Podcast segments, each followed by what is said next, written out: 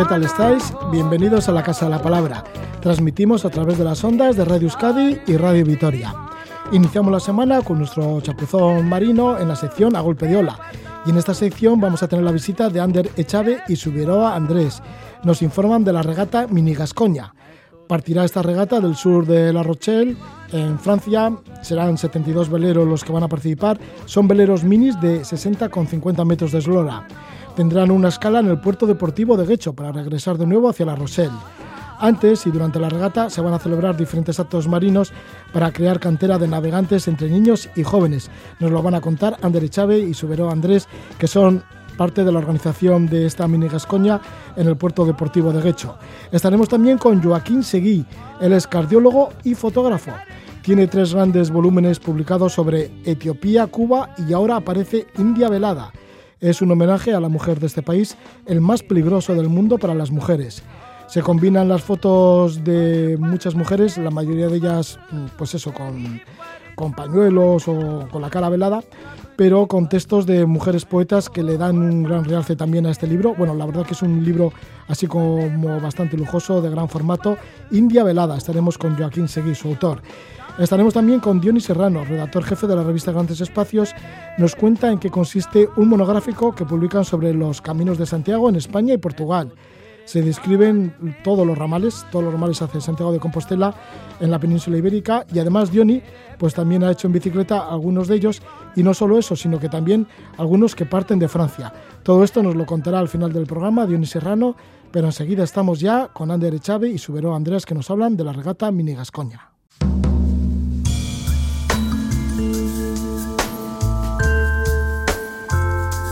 En la Casa de la Palabra Escenas marinas. A golpe de ola.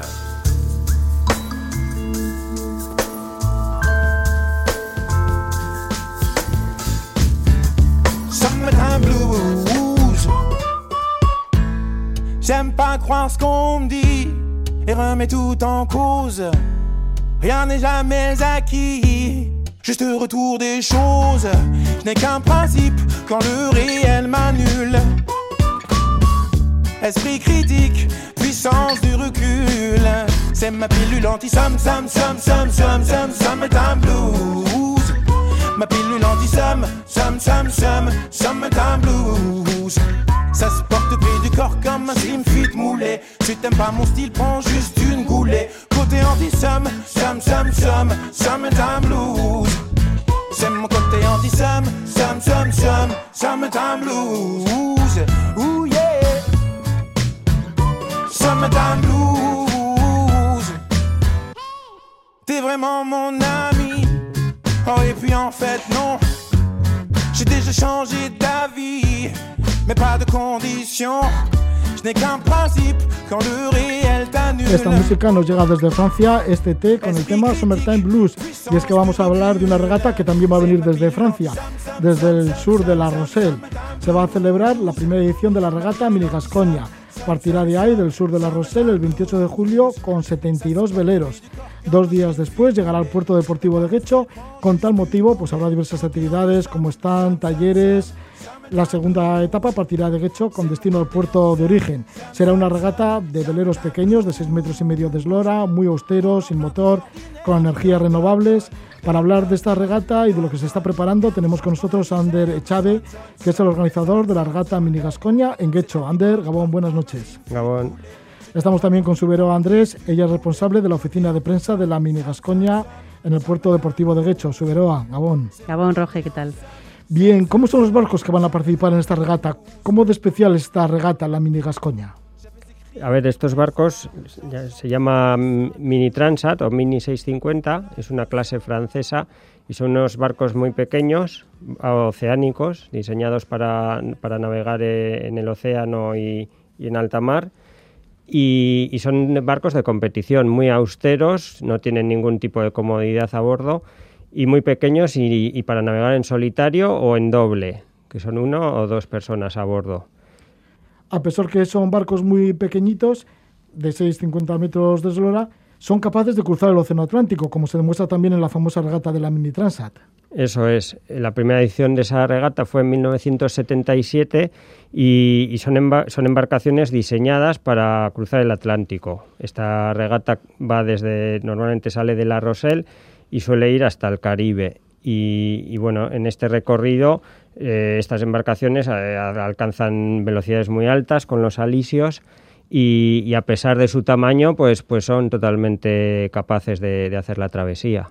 Esta regata de la Mini Gascoña va a servir también para luego la clasificación para la famada Mini Transat, la que cruza todo el Océano Atlántico. Eso es, esta, la regata, la Mini Transat, eh, que cruza todo el Atlántico, es una regata que hay mucha demanda para participar. Entonces, para clasificarse eh, hay lista de espera y, tienes que conseguir una serie de méritos. Eh, y la, Mini Gascoña, que es la regata que organizamos nosotros, te puede ayudar a clasificarte porque vas adquiriendo esos méritos a, través de las, de las millas que navegas en regata. Ander, conoces bien estos barcos porque eres ingeniero naval, estudiaste en Southampton, al sur de Inglaterra, estás especializado en embarcaciones de vela en competición y has trabajado en diferentes áreas relacionadas con las regatas, con embarcaciones deportivas de vela, de remo y demás, y por eso estás metido en esta organización de la esta carrera de la Mini Gascoña. Sí, sí, es un... Bueno, carrera, regata, perdona. Sí, es, es, un, es un tema que me apasiona a mí. Eh, estudié ingeniería naval en Southampton porque está especializada en este tipo de embarcaciones.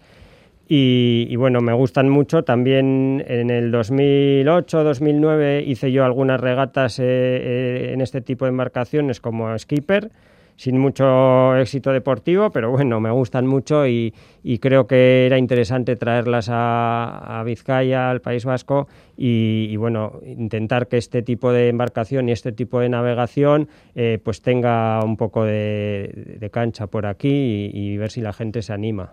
Sí, porque estás dispuesto a fabricar estas embarcaciones, ¿no? Ya que tienes una empresa que se llama Green Offshore Sport. Sí, a ver, la idea, en paralelo a, esta, a la organización de esta regata, eh, queremos poner en marcha, y estamos en ello, eh, un proyecto industrial en el que queremos eh, fabricar este tipo de embarcaciones y, fomentar la participación de, skippers vascos en, este, en esta regata con, nuestras embarcaciones hechas aquí. Ander, ¿y cómo se navega en regata en una de estas embarcaciones, ya que has tenido la oportunidad? Pues bueno, aquí sobre... ¿Qué fuiste solo o a dos? Yo fui a dos, fui a dos. He navegado eh, solitario en este tipo de embarcaciones, pero para hacer el transporte a los puertos donde era la regata. Pero lo que son las regatas que he hecho yo siempre han, sido a dos. Y sobre todo la clave aquí es gestionar el hambre, el sueño, el cansancio, porque son, son regatas largas donde realmente no es un sprint, sino es un, más parecido a una maratón. Entonces, el que mejor gestiona tanto estos temas de sueño, hambre y cansancio, pues consigue hacer unas velocidades medias más altas y normalmente pues consigue hacer un, buen resultado. También tiene mucho que ver la puesta a punto de la embarcación, el material que lleves, las velas, eh, su diseño, eh, al final todo cuenta. ¿Qué pasa con el hambre? O sea, que tienes que estar todo el rato funcionando allá en la regata que no puedes alimentarte casi. Claro, eh, si quieres que el barco vaya al 100% de velocidad, tienes que estar ahí trimando las velas, eh, viendo que todo esté bien a bordo, eh, llevando la caña para, para navegar y, un poco gestionar las olas. Entonces, todo eso al final... hace que no, que no atiendas a, las necesidades fisiológicas del cuerpo. O sea, al final, pues no te alimentas. Y, y en, entonces, pues puede llegar un momento que te entre lo que se llama una pájara en otros deportes, pues aquí también hay pájaras, aunque estés en un barco sentado, eh, tienes que hacer caso y, aunque no tengas hambre, alimentarte periódicamente, porque si no al final, pues puedes sufrirlo. Además son barcos tan austeros que no tienen cocina. No, no tienen, dentro no tienen ni cocina, ni baño, ni, ninguna comunidad. Eh, al final eh, lo que se hace para cocinar normalmente se lleva un hornillo de gas eh, de estos pequeñitos, los mismos que usan los montañeros en el Himalaya, y, se suelen llevar sobres de comida liofilizada o, este tipo de, cosas que, pesan poco y aportan mucha energía. ¿Y el baño qué es? El baño es el cubo, el, cubo de toda la vida se utiliza de, baño. Y así mismo, ¿no? Y, echar millas. Y lo de dormir, porque tienes que estar muy pendiente también de, de todo lo que vaya sucediendo en, el- en este barco tan pequeño. Eso es, dormir. Y luego además igual mucho tráfico también hay por esta zona. Claro, normalmente, eh, al contrario de lo que puede parecer para alguien ajeno a este mundo, eh, la zona más peligrosa para una embarcación es la zona cercana a costa, porque es donde más tráfico hay de, de pesqueros, de buques, de embarcaciones. Entonces, eh, en regatas largas, cuando estás en alta mar, pues bueno, puedes permitirte dormir igual tramos un poco más largos, tramos de una hora y media, eh, una hora, pero cerca de la costa puedes echar cabezadas de 20, 15, 20 minutos, no más, porque si no, eh, llegas un poco eh, a donde, o sea, tú, tú te le- levantas la vista o te das el horizonte y si no ves ninguna embarcación con riesgo de colisión, te echas un rato, pero claro, eh, en el momento que llegas a ese punto del horizonte que habías oteado, pues tienes que volver a, otearlo, ¿no? Entonces son pequeñas siestas, digamos. Sí, y esto pues está muy reconocido en Francia, ¿no? Hay mucha afición a este tipo de barcos y a estas regatas. Bueno, hemos hablado de la Mini Transat y ahora está la Mini Gascoña. ¿Cómo ha sido el contacto con la Mini Gascoña, Subiri- eh? Pues yo que vengo del mundo del, del sur, siempre muy vinculado también a la náutica y algo he trabajado también en náutica, pero me, haya- me llamó mucho la atención y creo que es súper atractivo eh, todo este mundo de los minis. A mí me gustaba todo lo que ha contado Ander, eh, se suele resumir diciendo que son embarcaciones habitables. Me encanta lo de habitable porque según, ¿no? Pero, pero es como muy interesante y, y no sé si has tenido ocasión de ver el, el- teaser, el anuncio de la Mini Transat, por ejemplo, yo creo que es eh, súper espectacular y resume muy bien un poco todas esas cosas que ha contado Ander, ¿no? Pues la dureza de atravesarte solo o sola todo el Atlántico. Me gusta lo de solo, sola también porque eh, no hay género, hombres y mujeres compiten por igual y, y se les ve llorando, gritando. Yo creo que el sueño yo personalmente lo llevaría peor que el comer. y, y entonces mm, yo creo que es súper atractivo. Las embarcaciones en sí también casi parecen de ciencia ficción, siempre tan a ras de suelo, muy pequeñitas y van pues eh, a toda la leche, que diría mi hija, ¿no?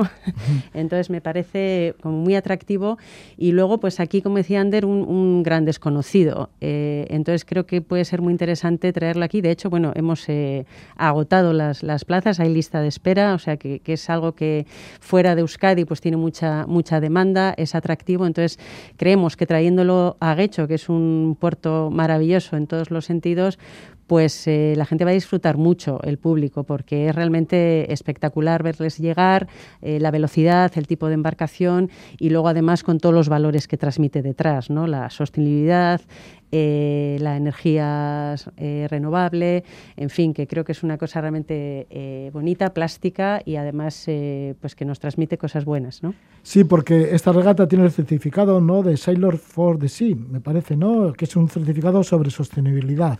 Sí, es, eh, es un, un certificado que viene a garantizar que, que todo el evento eh, se desarrolla eh, sin generar ningún tipo de, de residuo o desecho al mar. Entonces, tanto en tierra como en el agua se cuida muy mucho que no se genere ningún tipo de desperdicio, sino todo lo contrario, incluso dentro del evento hay, un, hay una actividad de recogida de basura en alguna playa o cala cercana que se va a hacer tanto en la salida en Francia como, como en Guecho.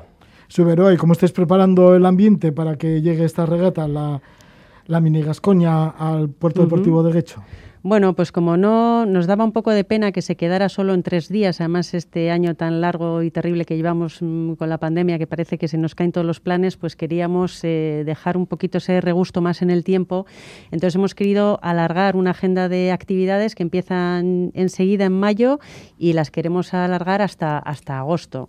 Entonces, bueno, como para nosotros es muy importante, pues eh, no solo la parte deportiva y la parte industrial, sino implicar mucho al, al sector, a la afición, hacer llegar la vela eh, pues a la gran mayoría, ¿no? que a veces nos puede parecer un mundo como inaccesible y para nada, lo tenemos ahí al lado.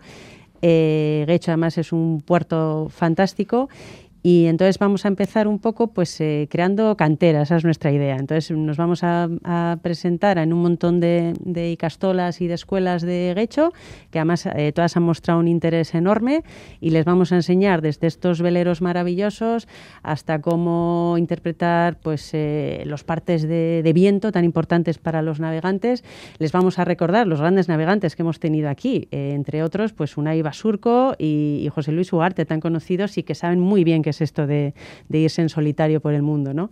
Entonces empezaremos con eso y luego seguiremos con la, con la industria local, que es muy potente, es un, un nicho eh, en auge ahora mismo también eh, lo vemos eh, en Ander, pero hay muchos más, más de, más de un centenar de empresas que se dedican a esto solo en Guecho.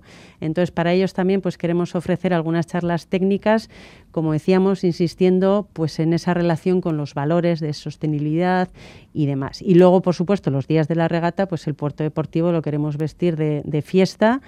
Eh, pensamos, queremos ser optimistas que la pandemia nos va a dejar, todo con sus protocolos y demás, pero queremos tener desde conciertos, talleres para, niños y niñas, con, pues, con tipo de actividades, regata también a nivel Vizcaya de solitarios, eh, limpieza de playas, en fin, una serie de actividades, recordar todas de acceso gratuito y para todos los públicos.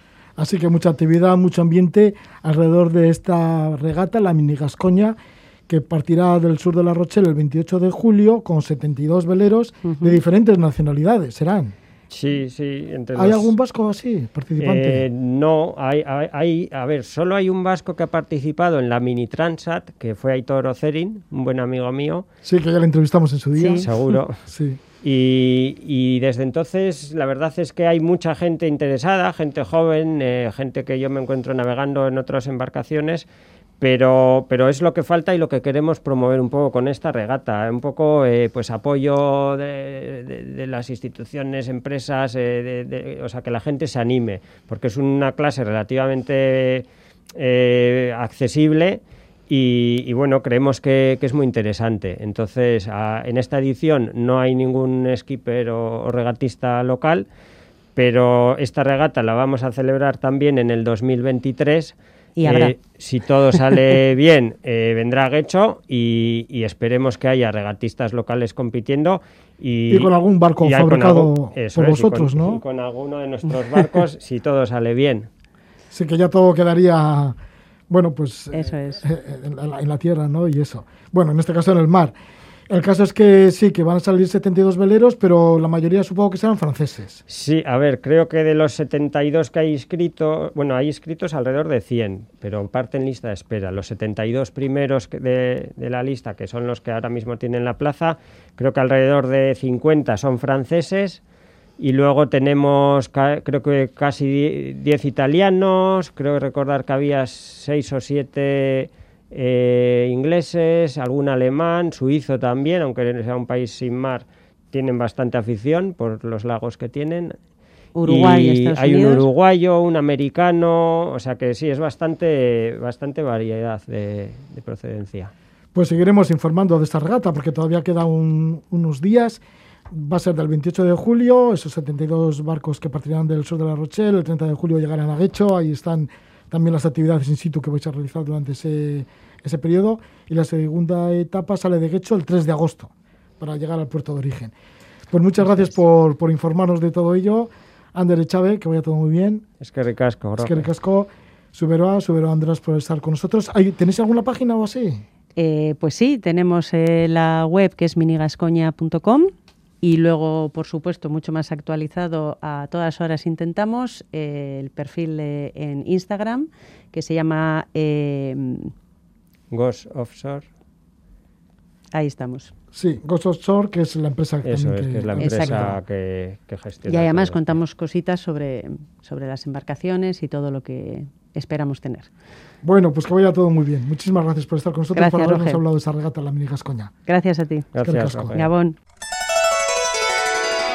Oh.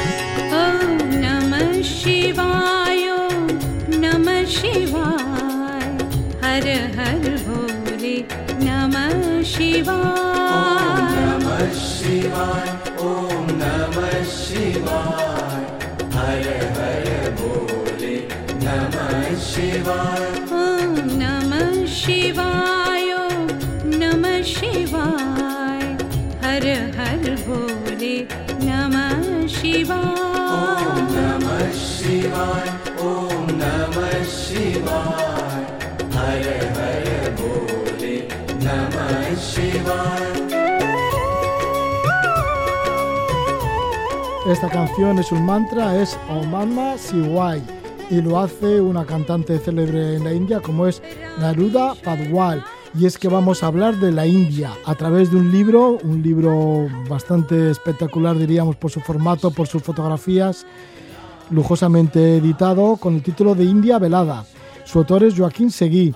Joaquín, que nació en Palma, estudió en Valencia y vive en Ibiza. Es cardiólogo, defensor de la sanidad pública, viaja siempre que puede. Él es fotógrafo con tres libros publicados de gran formato. Estos libros son Escenas etíopes, Color cubano, del cual ya hablamos en otro programa aquí en la Casa de la Palabra, y ahora India Velada. Su última obra es un tributo a la mujer india. Las fotos seleccionadas son preferentemente de mujeres, siempre con velo, en una India teóricamente laica, pero con la omnipresencia constante de la religión. La religión mayoritariamente hindú, seguida por otras religiones, principalmente la musulmana, y en menor proporción la sikh y otras minorías. En todas ellas, en común, la mujer está en segundo plano y siempre socialmente discriminada. Junto a las imágenes de India velada, se han seleccionado poemas y textos narrativos de poetas que enriquecen el conocimiento de los entresijos de la sociedad india y de la problemática de la mujer. Joaquín Seguí, desde el año 1978, ha visitado India en siete ocasiones y ha tenido la oportunidad de viajar libremente a lo largo y ancho de este extenso país. Su principal activo ha sido el contacto directo y la atenta observación de sus gentes, de sus ritos, su vida cotidiana, sus fiestas y sus costumbres. Y esto se refleja en las imágenes de este libro. India Velada. Estamos con Joaquín Seguí. Le damos la bienvenida. ¿Qué tal estás? Joaquín, buenas noches. Hola, ¿qué tal, Roger? Buenas noches. ¿Qué tal? ¿Cómo estás? Bien, Joaquín, ¿desde cuándo esa conciencia mm, de lo que le sucede a la mujer en la India? ¿Desde cuándo tienes esa concienciación? Bueno, nosotros eh, fuimos a la India pues siendo muy jóvenes, ya esto hace ya pues del 78, imagínate, ¿no? Y entonces pues eh, fuimos a la India pues con, con esa idea del colorido de la India, esas referencias, ¿no? De, de, de cómic incluso, ¿no? Y esa espiritualidad, entonces. Y bueno, nosotros ya tuvimos, yo ya tuve una, una, una experiencia sobre la mujer que yo intento literariamente enfocar desde el principio del libro un poco el tema de la mujer por esta experiencia que no deja ser una anécdota, pero una anécdota brutal porque una una de nuestras compañeras pues se quedó en la India y la tuvimos que ir a rescatar, tuve que ir a, a repatriarla y la encontré en un en un manicomio en una situación pues que, que le habían se le había aplicado bueno, pues dosis de violencia y de y de, de agresividad y de machismo sobre ella, ¿no? Y bueno, aquello me dejó, claro, nos dejó a todos un poco marcados por la situación de la mujer, ya no en India, sino en muchos países, como sabemos, que es una, una situación de menosprecio ¿no? y de, de secundariedad dentro de, de, del ámbito social. Sí, recuerdas esta anécdota, bueno, esta dura anécdota en el libro y dices que sí, que viajaste a Bombay pues con el objetivo de repatriar a una amiga, una joven enfermera valenciana de origen vasco. Y la encontraste en una celda jaula, allí en una especie de, de psiquiátrico.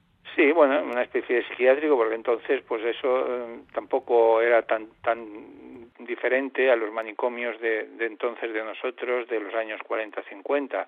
Pues allí en los años 70, pues era un manicomio y con, con realmente con celdas jaula, ¿no? Entonces aquello impactaba bastante, ¿no? Y, la chica, pues ya habían pasado dos o tres meses desde que la se había, se había perdido, ¿no? Y entonces estaba en una situación pues un poco de, de, de, de éxtasis, ¿no? Y de, de no estar muy centrada y aquella, yo recordaba aquella aquella cara un poco pues eh, siempre risueña, ¿no? Que le había desaparecido del todo, ¿no? Por, por, por, lo, por la experiencia que había vivido. Y bueno, entonces pues eh, yo este, este trabajo de India pues lo he enfocado sobre la mujer no solamente por aquella experiencia, sino porque he visitado India, como tú has dicho, muchas, en muchas ocasiones, y, y siempre me ha llamado mucho la atención eh, la, la, la, secundariedad, ¿no? la, falta de, de, de, presencia de la mujer en primer plano en la India, ¿no? Eh, en la India la mujer eh, está totalmente apartada de, o estaba, estaba y está todavía, porque India hemos de recordar que son 1.300 millones de, de, habitantes, ¿no? Yo cuando fui éramos, eran 800, ¿no? Se ha multiplicado mucho se, en forma exponencial la población, ¿no? Pero la pobreza es la misma, ¿no? Y, y tiene una peculiaridad, o sea, la mujer es, como dice Carmen Riera en, en una introducción, en un prólogo del libro, como habrás leído, pues dices que la mujer, la mujer pobre es más pobre y está más eh, oprimida que el, el, hombre pobre más pobre de la India. O sea, siempre eh, la mujer es, es, el foco de atención de la precariedad, ¿no? de, la falta de, de presencia de, en la sociedad actual, en la India. ¿no? Y entonces, pues yo mmm, también pues he, ido buscando un poquito referencias eh, en cuanto a la mujer y a la historia de la India y la India pues es, un, es una sociedad muy compleja yo no la conozco realmente no la conocemos los uh, occidentales realmente es muy difícil conocer a la India pero sí que sabemos que mmm, en el 47, 48, cuando la partición de la India y cuando los uh, ingleses se fueron de la India, dejaron un sistema de castas que a pesar de que uh, Gandhi y Nehru intentaron con una constitución laica eliminar las castas, no se han eliminado y entonces la precariedad de la mujer está dentro de este ambiente de castas. O sea que es, es mucho más grave la secundariedad y la opresión de la mujer en la India que en cualquier otro país, ¿no? tanto en el mundo hindú como en el mundo musulmán. Sí, porque... porque las castas existen en, en ambas direcciones, ¿no? Uh -huh. Y después, claro, el tema de la, de la religiosidad, que también lo que hace es apartar de la, a, la, a la mujer de eh, decisiones vitales en el ámbito social. De hecho, comentas en el libro que la India encabeza la lista de países más peligrosos para las mujeres en el mundo. Eh, realmente, pues eso son, son referencias de organizaciones eh, reconocidas al ámbito internacional, ¿no? O sea que eso es, eh, es así y no hay más. La India es así, es, la, el primer el primer país en, en, ese ámbito de, de, agresividad en cuanto a la mujer, porque además es, es de todos conocido, o sea que muchas veces salta a la prensa en primera plana pues agresiones por, por ácido a la cara de la mujer, eh, por, por eh, incluso por agresiones sexuales eh, grupales, ¿no? con violaciones grupales en autobuses, y eso lo ha plasmado incluso en, en, las, en las uh, Meta, uh, esta, esta directora canadiense de origen bengalí lo ha plasmado en varias en varias películas suyas y otras películas que también han hablado de este tema eh, yo me he hecho referencia, bueno, yo he estudiado un poco el tema este, pues gracias a, a, a esta directora, Meta, ¿no? Que ha hecho tres películas que son un referente, que es Fuego, Tierra y Agua, ¿no? El agua, la última del 2005 denuncia la opresión de la mujer y el auge del integrismo, no, no solo en India, sino en el mundo, ¿no? Y bueno, relata la boda de realmente una niña de ocho años con un anciano moribundo y la consecuencia de su viudez, ¿no? Las, las viudas se sabe, ¿no? Que en India tienen uh, una proyección de vida terrible. Antes incluso uh, eran quemadas, ¿no? Con, con, el, con el, muerto, ¿no? Con su marido muerto. Y ahora tienen la opción de ir a Assam, que son sitios en que se aparta de la vida, ¿no? Y que en India eh, no hay na nada más y nada menos que 11 millones que viven mujeres que viven recluidas en este régimen, ¿no? Bueno, una tras de otra, o sea, son situaciones que, pues, indudablemente, pues, las eh, la, la violencia y esa agresividad contra la mujer es más acentuada en India, porque incluso el movimiento feminista en India, por lo visto, se encuentra seccionado seccionado en varias partes, porque claro, no es lo mismo un, una, una feminista hinduista, ¿no? que ahora mismo el, el hinduismo está eh, en el gobierno realmente aplicando una ley no laica, ¿no? de preferencia de, de, religión, ¿no? Y entonces, claro, el feminismo hinduista se encuentra apartado del feminismo en general, porque un feminismo sin, sin el soporte social, sin la igualdad social y con la admisión de castas dentro de la mujer, pues eh, queda muy cojo, claro. Y eso son mm, paradojas de la India, ¿no? Paradojas de la India que se van recogiendo en este libro, India Velada, en la cual aparecen muchos de los rostros de mujeres que van con velo, que están tapadas que están tapadas su, su rostro, no su cara. ¿Qué es lo que, has, qué es lo que has querido mostrar también en las fotografías, Joaquín? Porque viene a ser también un libro, sobre todo un libro de fotografía.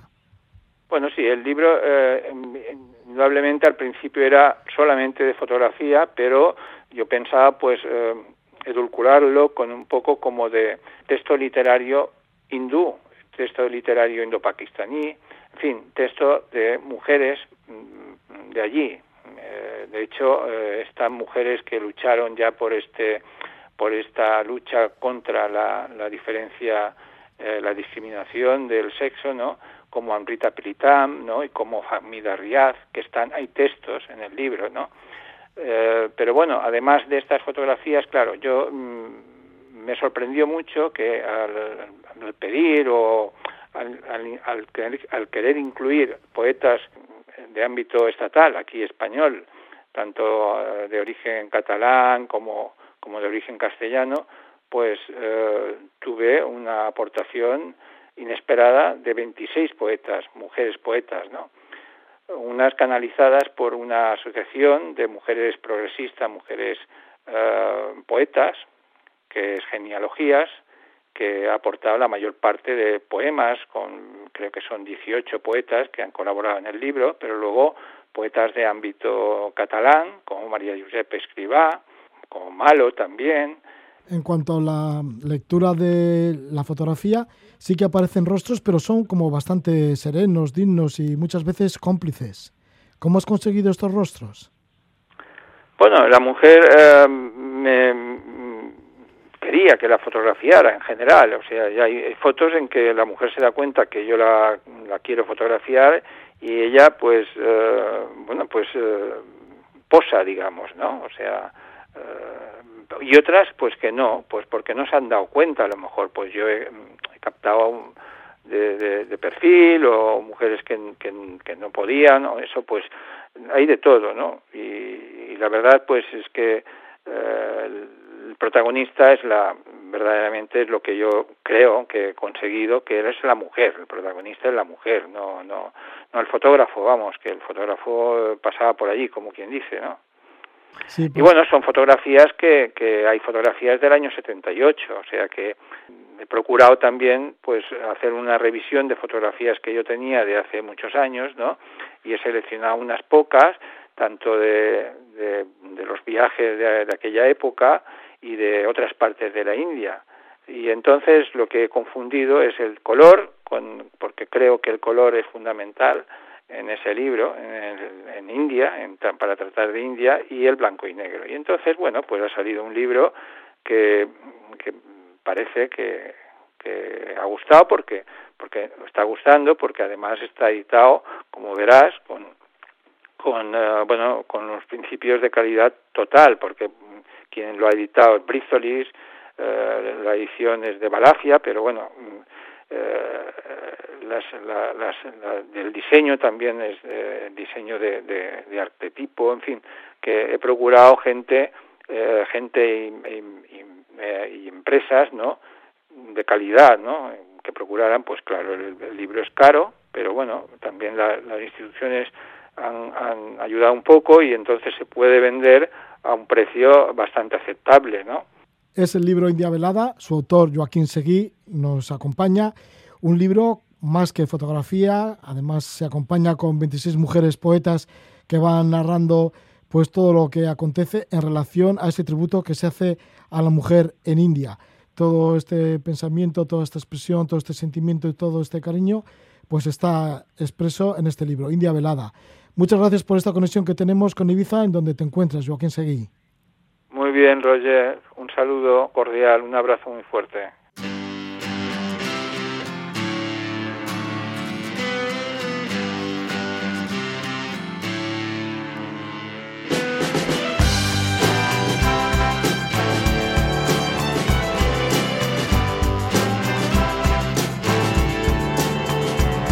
Au secours la forêt, au secours les animaux. Venez, venez me chercher, je vais m'échapper du zoo. Je vous écouterai, ne rien dire, et je penserai à ne pas oublier de vivre. Faut rêver, faut rêveur, aux sirènes du bonheur, protéger sa forêt,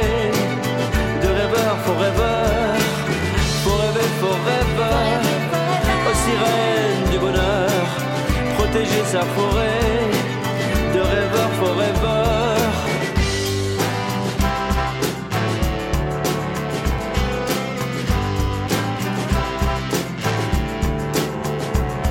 Je prendrai mes quartiers dans le tronc d'un conifère. J'inviterai à dîner les hiboux du monde entier. Je les écouterai ululer à tire. Jamais vivre.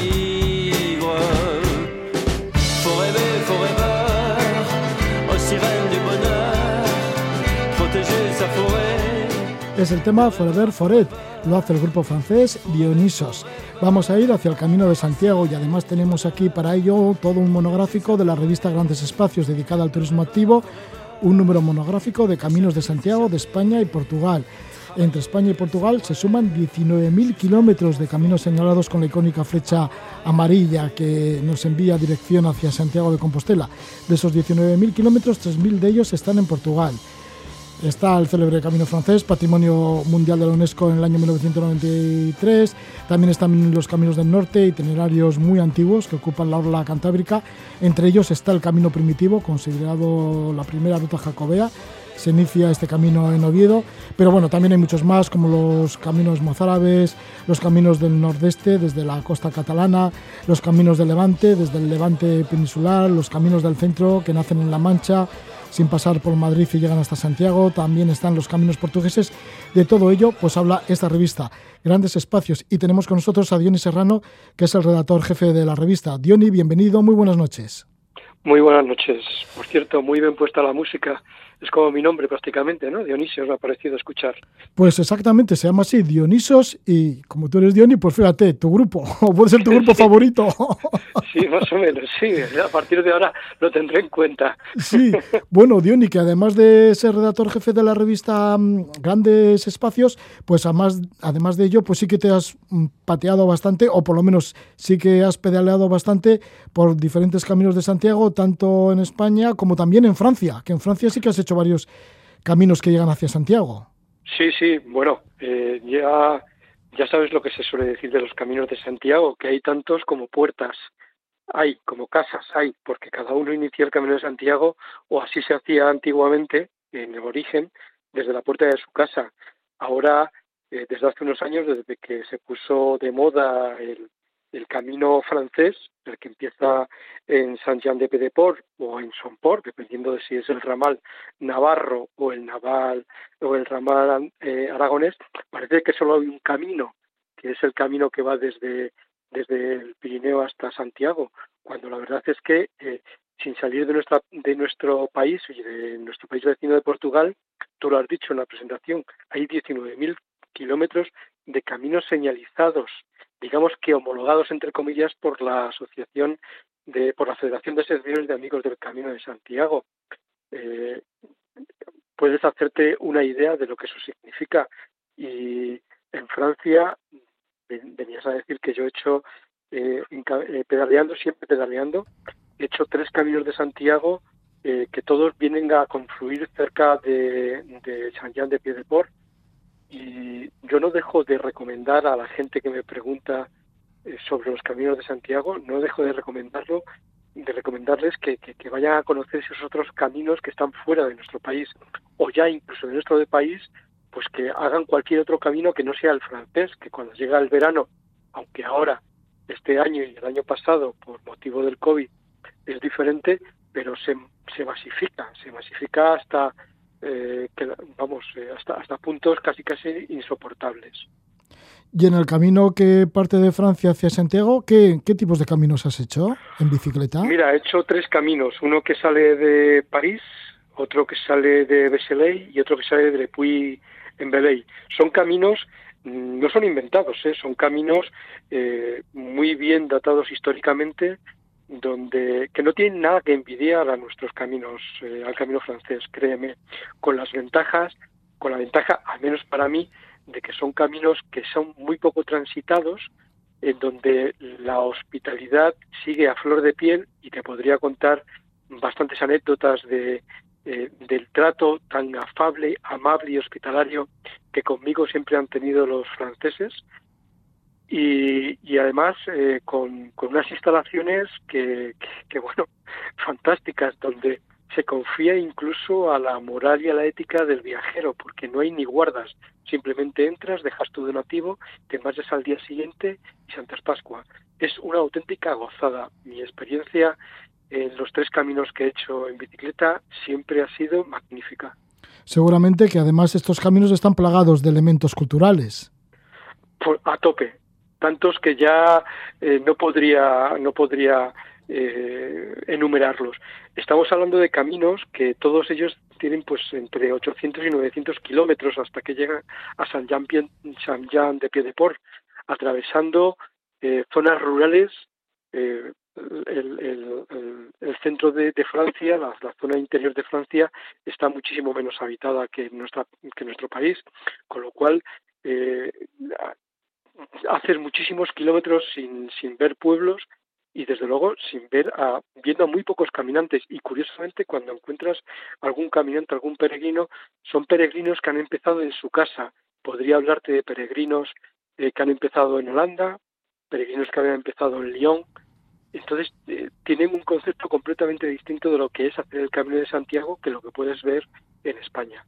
Diony, pues además de estos caminos que has hecho particularmente por Francia, hasta llegar a los Pirineos y bueno, luego ya enlazar hacia Santiago. Sí que en este último número de grandes espacios habláis de cantidad de ramales y de caminos, ¿no? Ya solo el camino francés, pues nombráis el camino de Santiago por Palencia, el camino francés, el camino navarro, el camino aragonés, el camino de invierno, ¿no? De Ponferrada a Santiago, por ejemplo, este, el camino Mira, de no, Fisterra no. a Musía. Yo recomendaría a cualquiera que estuviera interesado en el fenómeno jacobeo que echara una, una ojeada al, al mapa que, que, hay en la página web magnífica, por otra parte, de la Federación de Asociaciones de Amigos del Camino de Santiago. Es muy fácil, simplemente tecleando Caminos de Santiago eh, en Google te va a aparecer. Eh, el problema que tiene ese mapa es que es demasiado confuso. Lo que hemos intentado nosotros con nuestro número es eh, dar clarificar un poco esa red de caminos de Santiago que hay en España y en Portugal, dándoles un, una visión, o sea, desde una perspectiva un poco más lógica, porque eh, muchas veces estamos hablando, por poner un ejemplo, del camino mozárabe eh, que empieza en Almería y según va pasando de provincia va cambiando de nombre. No tiene sentido. Tú puedes hoy en día empezar en Almería caminando y llegar hasta Santiago eh, por el mismo camino, no cambia de nombre, es el mismo, pero por motivos obvios eh, en, el, en, la, en, el, mapa de la federación pues aparecen despiezados. Nosotros hemos intentado poner un poco de orden lógico en ese Mare Magnum. Sí, porque sí, lo dividís en varios trozos, ¿no? Pues el camino francés y del camino francés pues un montón de lugares, como hemos dicho. Está entre ellos el Camino Navarro, que son 90 kilómetros de San Jean de, Piedeport eh, a Puente de la Reina. Y además, bueno, pues indicáis que hay un autobús que va desde Pamplona a San Jean Pied-de-Port para comenzar el camino. Uh -huh, así es. Y, y, bueno, y luego también está el camino aragonés, que son 165 kilómetros de Somport a Puente la Reina. Se pasa por los Pirineos, se llega a Jaca y otros lugares que debe ser magnífico también, con mucha montaña. Magnífico y poco, y, y poco transitado.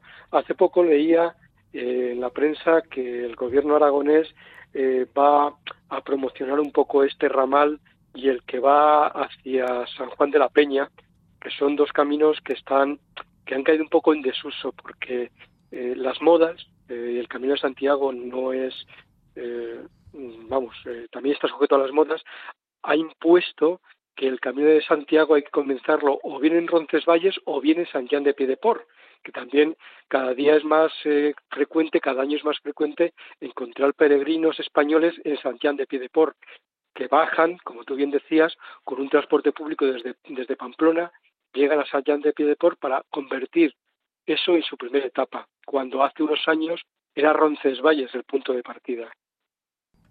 Sí, bueno, pues es que hay tantas facetas, ¿no? Y ya solo del Camino del Norte, pues nombráis el Camino de la Costa o Camino del Norte, bueno, que es el general, que son Que pasa 1.200 por vuestra tierra, por cierto. Sí, por Donosti, por Bilbao y luego ya va para Santander y demás. durísimo, te lo puedo asegurar, muy duro. Ah, sí, lo has probado también. Lo he hecho, lo hice, sí, lo hice ya hace unos cuantos años con bicicleta, Sí. partiendo de, de Endaya.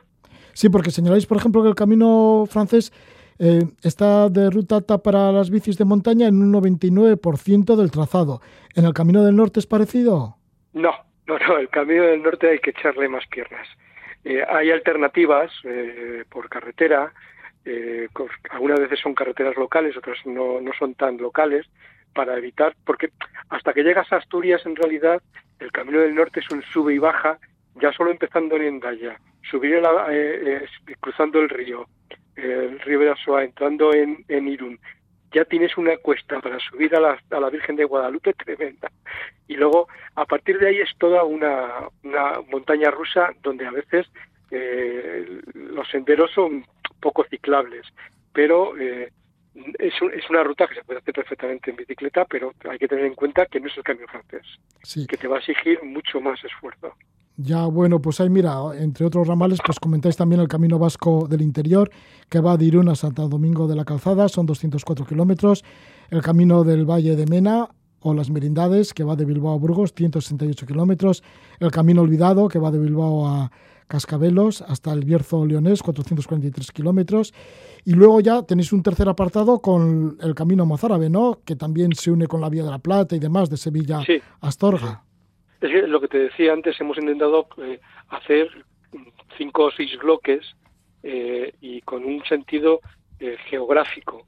Entonces, eh, la Vía de la Plata, por cierto, recomiendo encarecidamente a cualquiera que esté eh, interesado en hacer un camino de Santiago en España que no sea el francés, que haga la Vía de la Plata. Es una auténtica maravilla, una absoluta maravilla, sobre todo en primavera, cuando puedes salir de Sevilla eh, por, por la Sierra Norte y las dehesas están floridas, es eh, fantástico. Eh, la Vía de la Plata actúa un poco como, como colector general de todos los caminos del sur, de los que empiezan en Almería, en Málaga, en Cádiz, todos van a parar a la Vía de la Plata, que después, cuando ya está llegando al camino francés, eh, con el que se con el que enlaza, si mal no recuerdo, en Astorga, eh, pero que tiene también unas variantes para pasar hacia hacia Portugal y hacia hacia Galicia por, por, por Sanabria.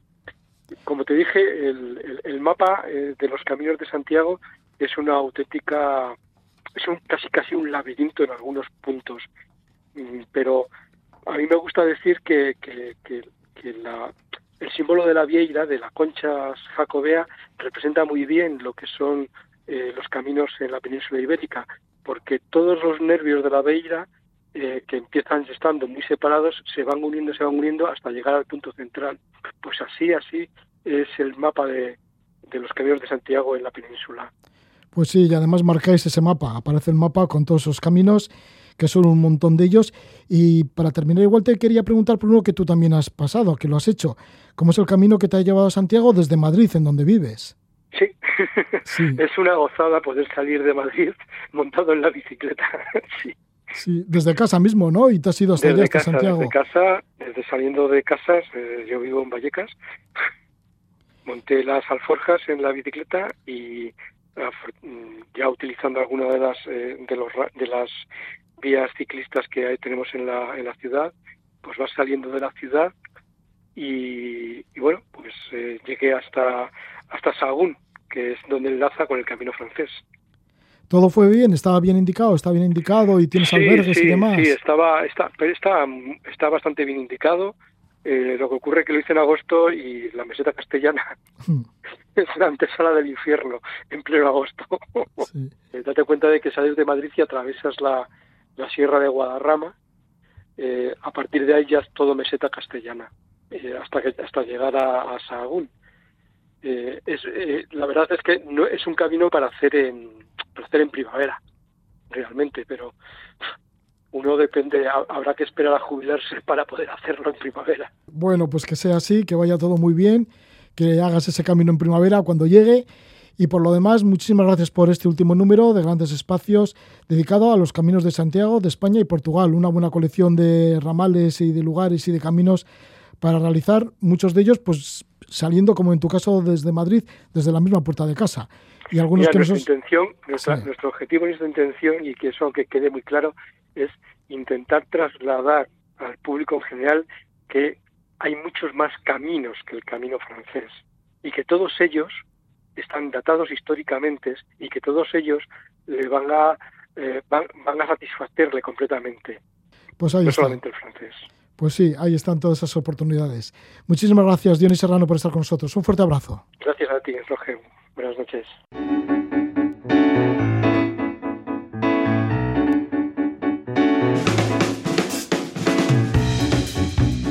Llegando a Santiago de Compostela, ya nos despedimos y lo hacemos con la música de Os Resentidos, grupo gallego clásico de los años 80-90 que vuelve con un nuevo disco después de muchos años.